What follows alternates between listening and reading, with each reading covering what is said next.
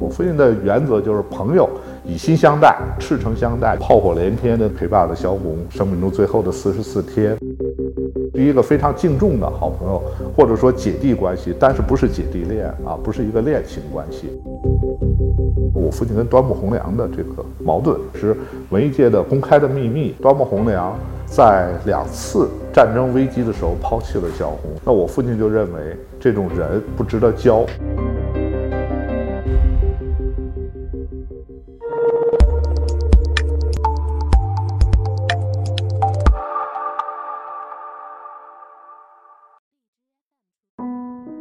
骆宾基，我国著名的作家、古文文学家。印象中，父亲他是对朋友是重情重义，好朋友来了，一定是把最好的东西拿出来招待朋友。呃，他为人呢是非常耿直的。他真正开始走上文学道路呢，还是在他十九岁，他在哈尔滨听说了萧军、萧红两位先生在这个创作中。得到了鲁迅先生的帮助，给他了很大启发。十九岁的时候，他到上海开始写他的《边陲线上》，啊，那是他的第一部长篇小说，也是他的处女作。《边陲线上》这个小说呢，是描述了这个，呃，东北的黑土地上的人民的抗日的这种呃心情，特别在这个日寇占领下啊，那么，呃，这些流离失所在外的。呃，东北人对家乡的怀念。茅盾先生，他对我父亲的评价是在抗日文学上是一个不可或缺的文学革命者。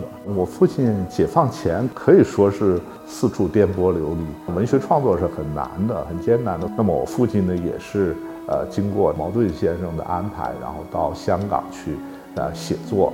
在那里呢，他想完成他的第二部长篇小说，但是不巧呢，这个战争的炮火又很快延伸到了香港。写完的手稿，呃，在炮火中被这个呃焚毁了。在香港呢，呃，特别是后期，那么他也去照顾了他的好友萧红，啊，特别陪伴了萧红生命中最后的四十四天。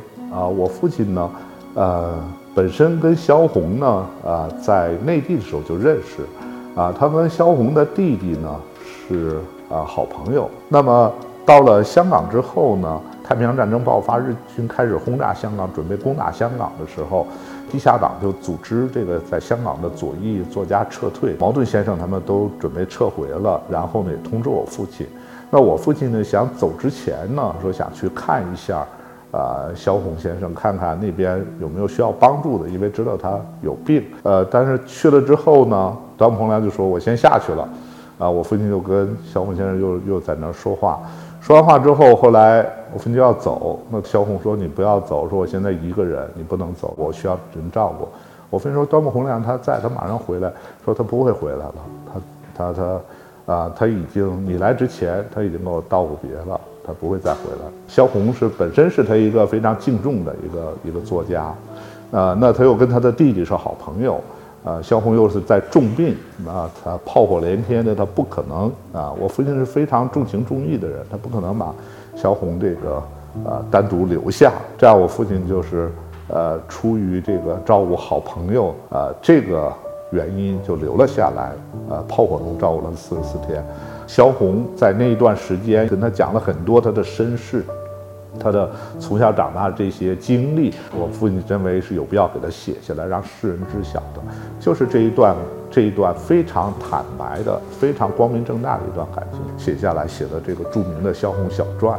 那么这也是到现在为止留存于世的。可以说唯一的一部比较完整的描述萧红的生长经历过程和这个创作过程的一个传记文学。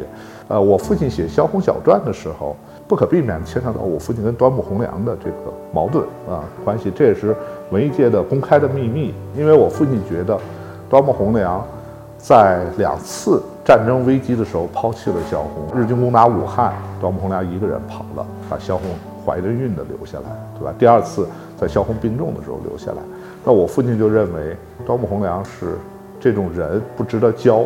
那么我父亲在这个《萧红小传》里头，啊，还是给端木蕻良就说给他留了些面子，然后没有指名道姓，以这个呃 C 君来代替。在世人，不管是萧军也好，端木蕻良也好，呃，没有人提提出过异议。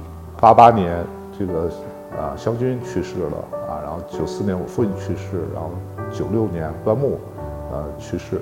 那几位当事人去世之后，到二零零九年，是端木的太太啊，突然对外宣称啊，端木当时走了是因为啊，看见我父亲跟小红在一起，呃，他用的词是偷情啊，我不知道这个画面是个什么画面，或者这个意思是什么含义啊。但是所有人在世的时候，没有人说过这种话啊。嗯，我觉得要是说这话，我父亲肯定拄着拐棍要上门讨教一下真相了。但没有人说啊。现在的一些揣测、揣摩，把我父亲跟萧红这一段这个呃关系呢描写成比较暧昧的关系啊。包括端木蕻良跟萧军夫妇呃第一次去见面的时候，然后睡在一张床上。那个时候在战争年代，这是常有的事儿。那么。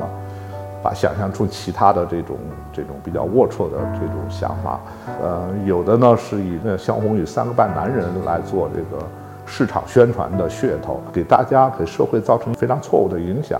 那我父亲呢是非常敬重萧红，是一个非常敬重的好朋友，或者说姐弟关系，但是不是姐弟恋啊，不是一个恋情关系。所以我父亲也从来没想到，也不关心别人会什么。我父亲的原则就是朋友。以心相待，赤诚相待，倾其所有。那认为你不是朋友，不可交，就不用多说一句话。